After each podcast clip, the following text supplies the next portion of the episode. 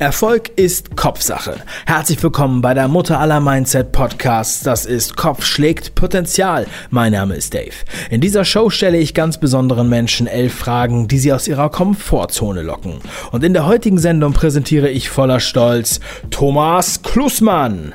Thomas ist ein Online-Marketing-Tausendsasser. Er hat sehr viele Eisen im Feuer, doch fliegt bei vielen noch unter dem Radar. Er ist der Gründer von Gründer.de, veranstaltet zum Beispiel die Online-Marketing-Konferenz Contra und einige mehr. Er ist Bestseller-Autor und Co-Autor von mehreren Büchern, außerdem Podcast-Host und seit neuestem sogar Verleger. Ein Tausendsasser eben. Thomas, herzlich willkommen zur Show!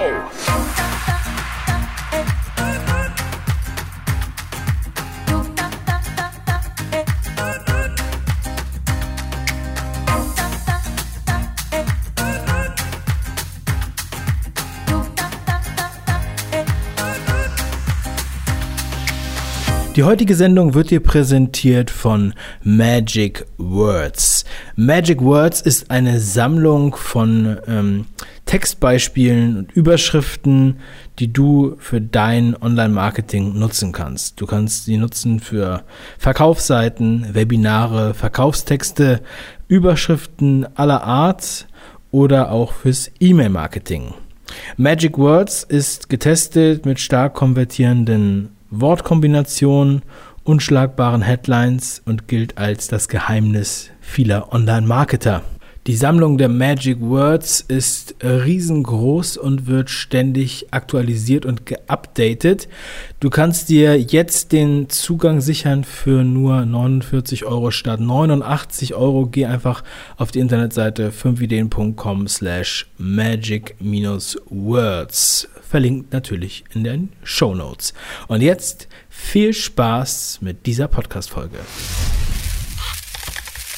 Stell dir bitte Folgendes vor. Wir sehen uns erst in drei Jahren wieder. Was denkst du? Was für eine Person bist du dann? Ich gehe davon aus, dass ich in äh, drei Jahren doch noch irgendwo ziemlich derselbe bin, wie ich jetzt bin. Natürlich entwickelt man sich immer weiter. Business ist natürlich ein klarer Fokus bei mir. Ich habe ja verschiedene Unternehmen. Auch auf der Persönlichkeitsrichtung werde ich mich weiterentwickeln. Ich will sehr, sehr viel reisen. Also das wird wahrscheinlich der wesentlichste Unterschied sein, dass ich viele neue Länder und Kulturen kennengelernt habe. Aber mein Hauptfokus soll jetzt schon die nächsten drei Jahre vor allem der Aufbau von meinen Unternehmen sein. Ich jetzt nicht vor, eine Familie zu gründen in der Zeit. Ähm, auch ein Umzug steht jetzt nicht unmittelbar bevor. Also ich denke, die Basis wird die gleiche bleiben. Aber ich hoffe, dass wir bis dahin ähm, einige Teilnehmer mehr, zum Beispiel auf unserer Conversion Traffic Konferenz Contra haben werden und hoffe, dass unser Podcast dann immer noch so beliebt und erfolgreich ist, wie es im Moment ist. Dankeschön. Vervollständige bitte diesen Satz. Schule ist für mich. Schule ist für mich etwas sehr Wichtiges in der Basis. Ich glaube, das ist ein elementarer Bestandteil für die Entwicklung eines äh, Kindes bzw. eines Jugendlichen ist. Also ich weiß, dass es sehr populär ist zu behaupten, das Schulkonzept sei überholt und veraltet und so weiter. Und ich bin auch grundsätzlich der Meinung, dass man da einiges äh, reformieren müsste. Aber im Grundsatz finde ich es sehr gut, so wie es ist. Klar, verschiedene Sachen muss man optimieren. Aber, und das ist ein ganz, ganz wichtiger Punkt, jedem muss bewusst sein, jedem Elternteil vor allem, und das muss an die entsprechenden Kinder transportiert werden, dass eine Schulausbildung natürlich nicht ähm, Garant für ein erfolgreiches Leben ist, sondern dass man da halt auch äh, verschiedene Dinge festigen muss, dass beispielsweise ähm, die äh, entsprechenden Jugendlichen dann ja meist später nicht in eine Depression abrutschen oder dass sie eine klare Vorstellung davon haben, was sie wollen im Leben. Und ähm, da ein wichtiger Punkt auch der Berufswahl. Also ich finde, man sollte sich viel früher damit auseinandersetzen, welche Fähigkeiten eigentlich äh, Kinder haben, um auf der Basis dann eine bessere Voraussicht zu treffen, welchen Weg sie dann zum Beispiel nach der Schule einschlagen können. Weil ich glaube, wenn man an dieser Stelle einen falschen Weg einschlägt, dann äh, werden sich viele davon äh, nie erholen oder viele davon erst mit sehr, sehr großem Aufwand sehr, sehr viel später. Wenn du an jedem Tag nur noch höchstens eine Stunde arbeiten dürftest, was würdest du in dieser Stunde tun? Also, da meine Motivation immer noch ist, natürlich äh, ein Business aufzubauen und viele Leute damit zu erreichen, ist es natürlich mit einer Stunde nicht zu erreichen. Deswegen brauche ich einen Multiplikator. Das heißt, die eine Stunde würde ich wahrscheinlich nur damit verbringen, Leute zu führen, also Führungskräfte wiederum zu führen und zu ähm, delegieren und entsprechende Projekte zu definieren. Also null operatives äh, Thema, um so dann immer noch diese Möglichkeit zu haben, sich darüber dann zu multiplizieren.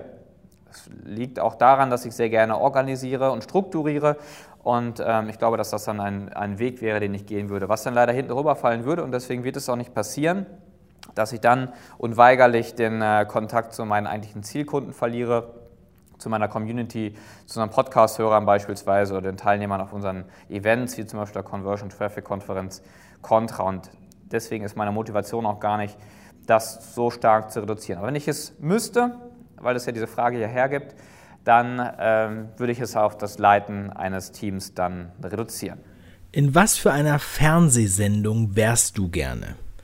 Also von Kochsendung bis Actionfilm ist alles erlaubt. Was würde inhaltlich in deiner Fernsehsendung passieren? In meinem Kern bin ich ja seit 2011 auch Gründerberater. Wir beraten sehr viele Startups und Unternehmensgründungen und da sieht man immer eine ganze Menge Geschäftsmodelle, eine ganze Menge Geschäftsideen und vor allem eine ganze Menge Gründungsteams. Und das ist immer noch etwas, was mich auch heute immer noch sehr, sehr stark fasziniert und inspiriert. Das heißt, eine Fernsehsendung mit mir wäre im Prinzip etwas ähnliches wie zum Beispiel Shark Tank in den USA oder Höhle der Löwen in Deutschland. Stell dir mal vor, du würdest heute deinen persönlichen Highscore deines Lebens angezeigt bekommen. So wie beim Videospiel. Wo würdest du besonders punkten? Okay, spannende Frage. Ich denke, zwei Punkte werden da besonders herausstechen. Zum einen ist es auf Business-Ebene der Punkt, dass wir sehr, sehr viele Leute erreichen und dadurch auch sehr, sehr viele Leute unterstützen. Also zum Beispiel, wir haben den Erfolgskongress aufgebaut, Deutschlands größter Online-Kongress mit über 50.000 Teilnehmern, rein online.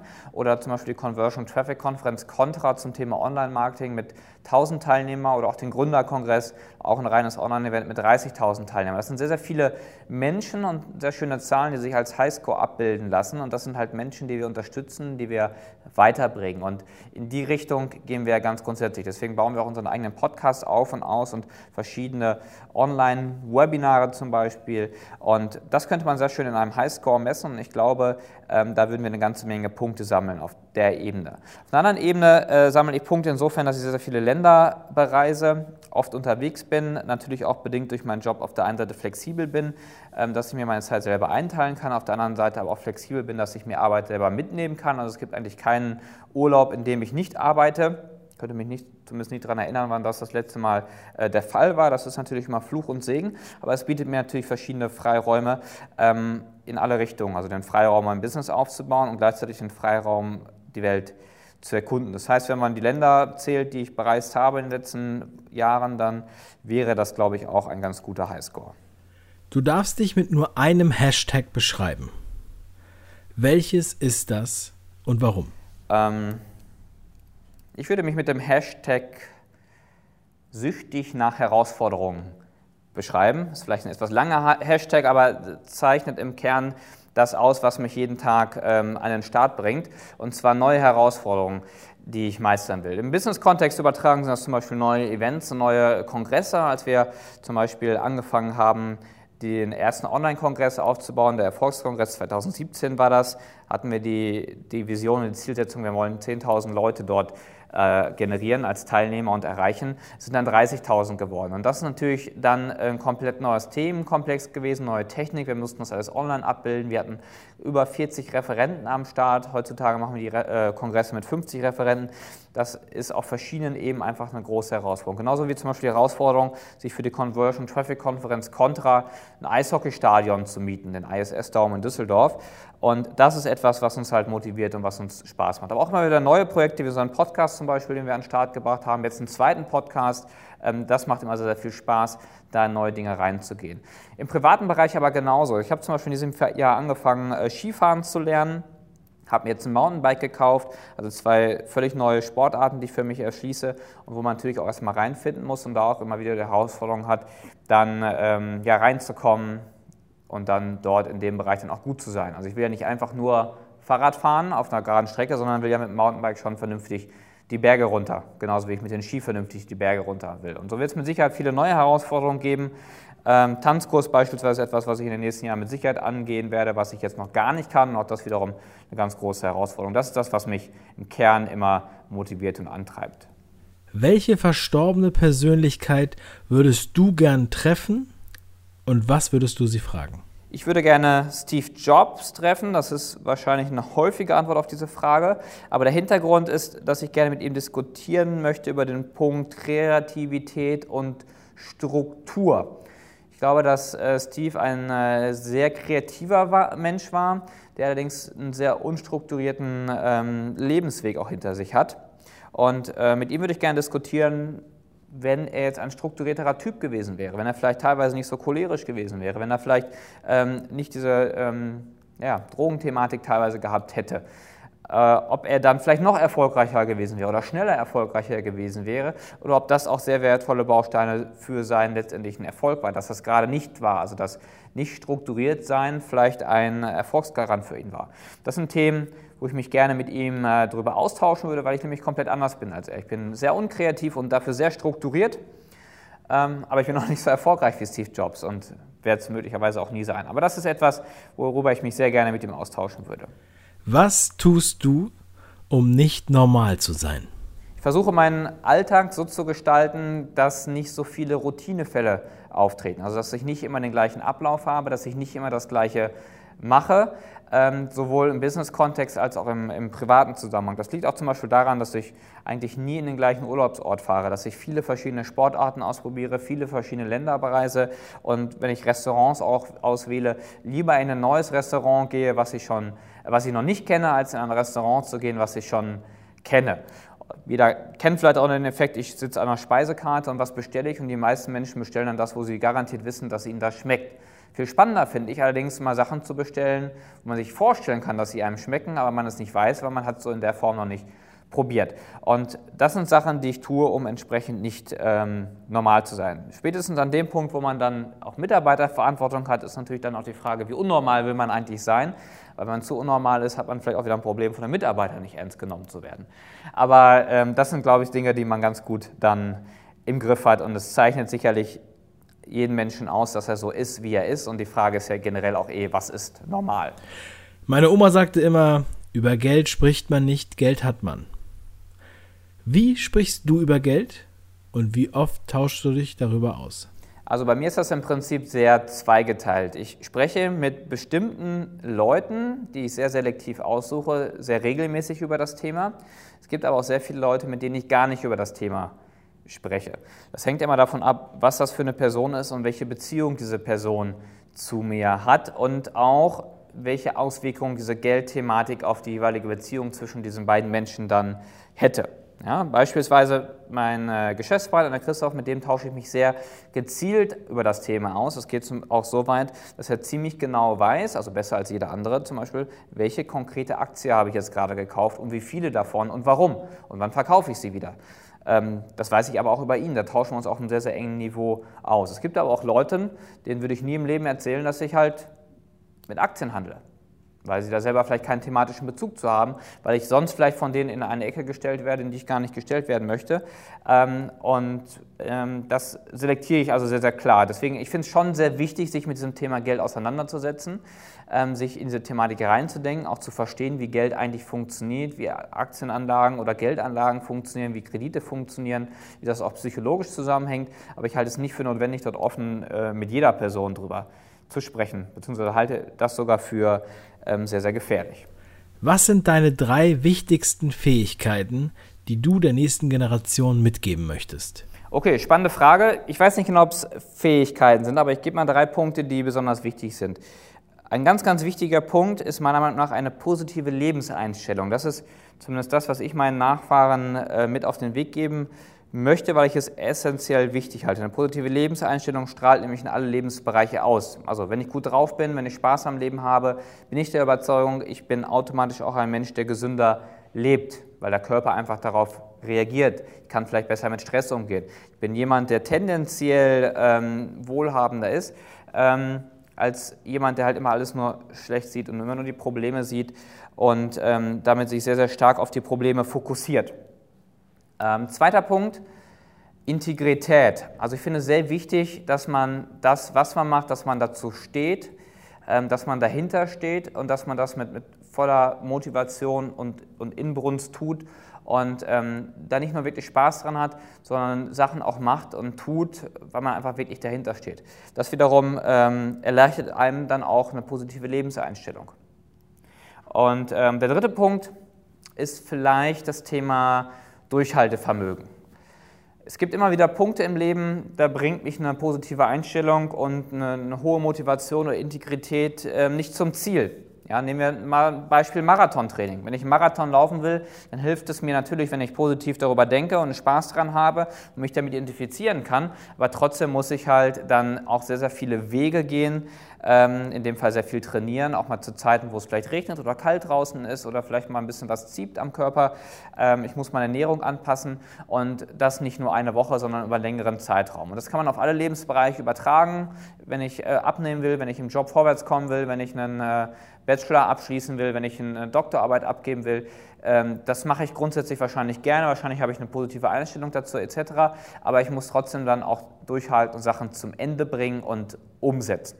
Ja? Und ähm, das drei Punkte, es gibt sicher noch viele andere wichtige Fähigkeiten, die ich mitgeben möchte also, oder vermitteln wollen würde. Integrität, positive Lebenseinstellung und Durchhaltevermögen. Wieso bleibst du nicht einfach immer, wie du bist? Also ich würde das auf zwei Themen runterbrechen. Zum einen, ich habe eine sehr, sehr große Neugier auf neue Dinge, äh, stehe Veränderungen sehr positiv äh, gegenüber und dadurch kommt einfach auf diese Art und Weise schon sehr viel Neues in ein Leben rein und was damit korrespondiert, das ist quasi der zweite Punkt, einfach die Motivation zu haben, neue Herausforderungen anzunehmen. Das ist das, was, was letztendlich wirklich Spaß macht, so die, die, die Challenge immer wieder zu nehmen, äh, nicht zu ruhen und zu rasten und dabei zu rosten, ähm, sondern also klar, sich auch mal Auszeiten zu nehmen, zur Ruhe zu kommen, klar, aber ähm, jetzt nicht das Leben so gestalten, dass äh, die wesentliche Freizeitbeschäftigung darin besteht, auf dem Sofa zu sitzen. Ich habe äh, gerade eine neue Wohnung bezogen, da habe ich einen sehr, sehr schönen Blick auf das Nachbarhaus, sehe dort vier Wohnzimmer und sehe, dass, wenn ich abends ins Bett gehe, meistens in, vier, äh, in dreien von diesen vier Wohnzimmern der Fernseher läuft. Und ich frage mich, wie so, was das für Typen Menschen sind, dass sie so viel wertvolle Lebenszeit mit ihrem eigenen Fernseher verschwenden. Ich bin absolut dabei, wenn es mal darum geht, mal eine Serie zu gucken oder mal einen Film zu gucken oder mal Fußball zu gucken oder ähm, das auch mal zu nutzen. Aber im Wesentlichen ähm, halte ich Fernsehen für, für Zeitverschwendung. Das habe ich auch in meinem ähm, aktuellen Buch geschrieben. Kann man sich auf meiner Webseite äh, sicher an der Tag, an dem sich alles änderte, einfach mal meinen Namen bei Google eingeben ähm, dass Fernsehen gucken halt einfach eine sehr, sehr krasse Zeitverschwendung ist. Ich könnte so viele tolle Sachen ähm, machen. Zum Beispiel Sport, zum Beispiel Lesen, zum Beispiel mein Ding voranbringen, also zum Beispiel meine Karriere oder mein, mein Business. Nicht immer alles und nicht immer 24 Stunden am Tag, das ist klar. Aber der durchschnittliche Fernsehkonsum in Deutschland liegt bei drei Stunden pro Tag. Und das ist definitiv zu viel. Also, vielen Dank für die tollen, spannenden Fragen freue mich, dass ich dabei sein konnte. Hoffe, dem einen oder anderen was Wertvolles mitgeben zu können. Weiterhin viel Spaß. Bis demnächst. Das waren elf Fragen an Thomas Klusmann hier bei Kopf schlägt Potenzial. Thomas, vielen lieben Dank für deine Offenheit und deine Antworten. Lies Thomas persönlichstes Buch, Der Tag, an dem sich alles änderte, und höre dir seinen neuen Podcast Call to Action unbedingt an. Die Links findest du selbstverständlich in den Show Notes. Und wenn dir diese Folge gefallen hat, dann bewerte sie bitte in deiner Podcast-App mit 5 von 5 Sternen und bestell dir heute noch mein Buch Kopf schlägt Potenzial kostenlos auf www.kopf-schlägt-potenzial.de. In jedem Fall, mach was draus. Ich freue mich, dass du dabei warst. Und wenn du dich austauschen willst mit allen Hörern von Kopf schlägt Potenzial, dann komm in die Community bei Upspeak. Lade dir die Upspeak App runter, findest du in deinem App Store kostenfrei und dann guckst du nach Kopf schlägt Potenzial. Ich freue mich, wenn du dabei bist. Dein Dave.